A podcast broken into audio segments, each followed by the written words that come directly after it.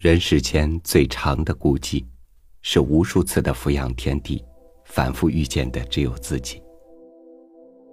人世间最美的繁华，是赤脚走遍天涯，心里仍有一个你。大家好，欢迎收听三六五读书，我是朝雨，今天和您分享陕西李娟的文章。我行过许多地方的桥。看过许多次数的云，却只爱过一个你。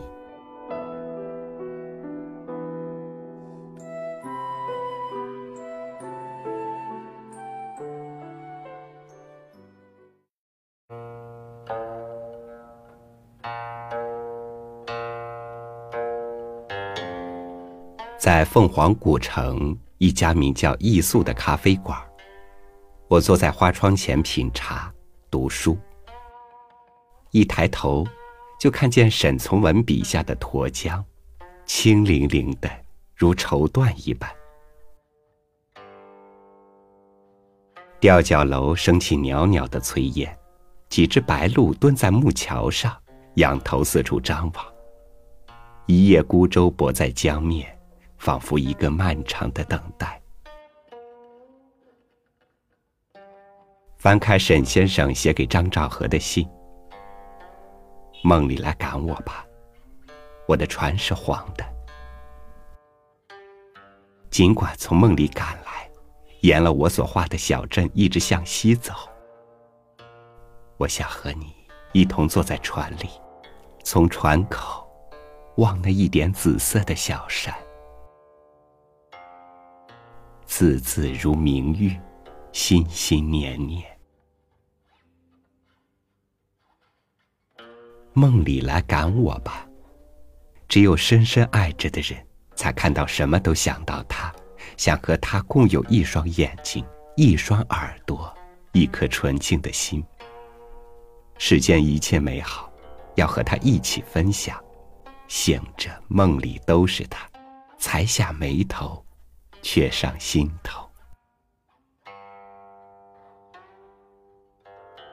在水边读沈先生的书信，常常无端的惆怅和感伤，坚硬的心一瞬间柔软了，化为沱江里一泓清流。想起凤凰水池，他孤单的身影。那一刻，他有了赵和女士，就有了爱，有了一位温柔的知己，就如同沐浴在人间的四月天里。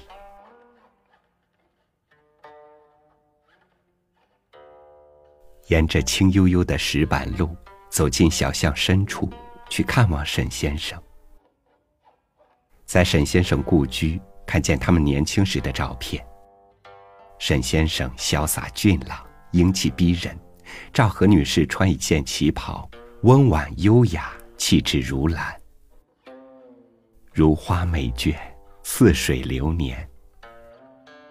她是《诗经》里走出的女子吗？有美一人，宛如清扬。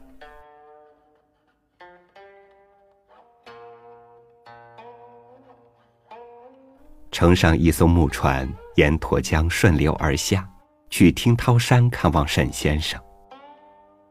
两岸横着苍苍的翠微，吊脚楼将伶仃的脚伸进江里，水清澈的令人忧伤，乡女的歌声如燕子掠过水面。就听见沈先生轻声的低语：“三三，你若坐了一次这样的木船，文章一定可以写得好多了。”三三，我一个人在船上，内心无比的柔软伤感。三三，但有一个相爱的人，心里就是温暖的。我行过许多地方的桥，看过许多次数的云，喝过许多种类的酒，却只爱过一个正当最好年龄的人。此刻情不知所起，一往而深。原来好文字不在气势磅礴的作品里，却在云中锦书里，在人世小小的悲欢里。那里有刻骨的相思，深深的懂得，悠悠的情思，才是尘世间最真切的温暖，碧玉一般裹在心里，又如一件纯棉衣衫，贴心暖心。真正温暖你我的，不就是这样的书信吗？在七里香开满江畔的春天。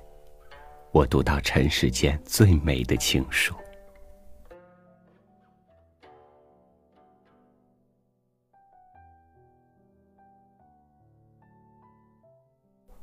张学良和赵一荻女士举办婚礼时，两人都已年过半百，他们的年龄加起来已经超过一百岁。教堂里鲜花、掌声，众人云集，祝贺一对生生世世的恋人。有人让张学良讲几句话，良久，他对赵一荻说：“你是我永远的姑娘。”我读着，一刹那，泪湿了眼角。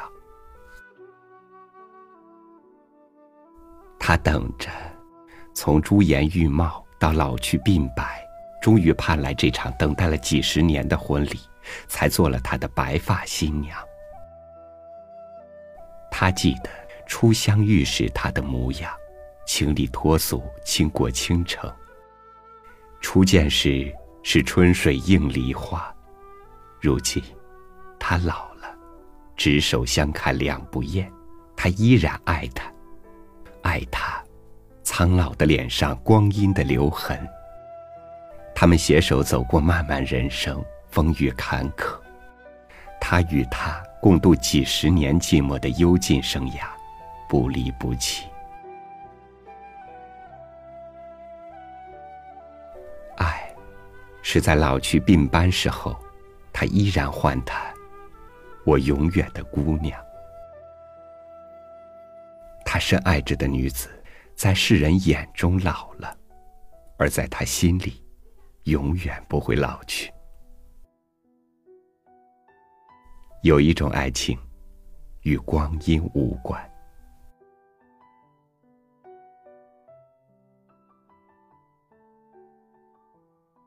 画家黄永玉的文章写到一代名士张伯驹先生。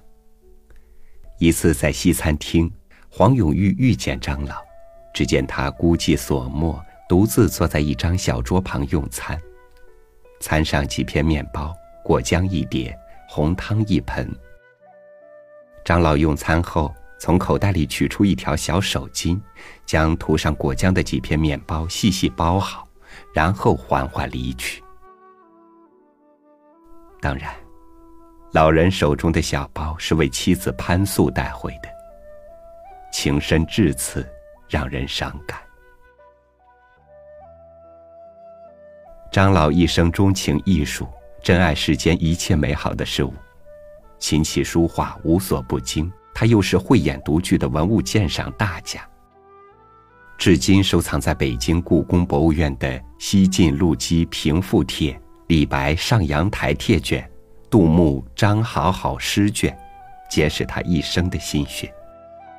他以倾家荡产的代价收藏历代书法珍品，而后全部捐赠国家。可是。暮年的他，仅靠着每月八十元的退休金清苦度日，与妻子相依为命。他曾提笔写给他：“素心花对素心人。”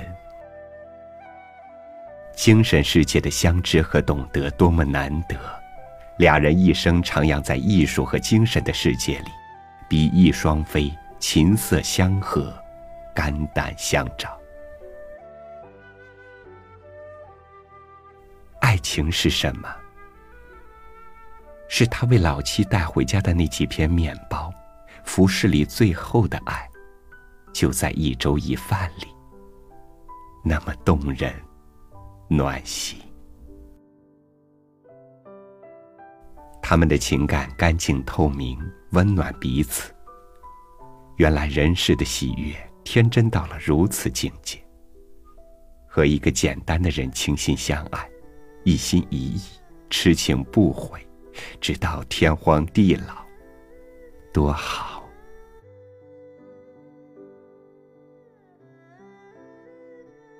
傅雷先生说：“爱情与天地茫茫而言，实在是小。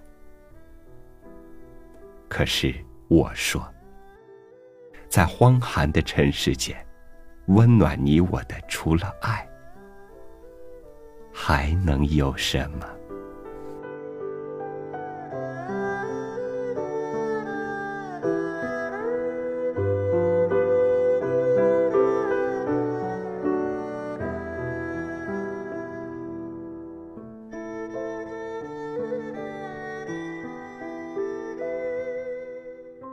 这个世界上没有最完美的爱情，但是一定有最简单、最长情的爱。不过就是两个信仰爱情的人。我说我爱你，你相信我爱你，茫茫岁月，不离不弃。感谢您收听我的分享，欢迎关注微信公众号“三六五读书”，收听更多音频。同时，你也可以添加微信。幺八零七九四零二六九五，进入微信群，和更多听友互动。我是朝雨，每晚九点为您读书，明天见。喜欢你的大手拉着我，走过蓝色的海，辽阔天际，想起。那盏安静的炉火柔软冷漠的黑夜就像一首老去的情歌记得美丽的梦。旋转几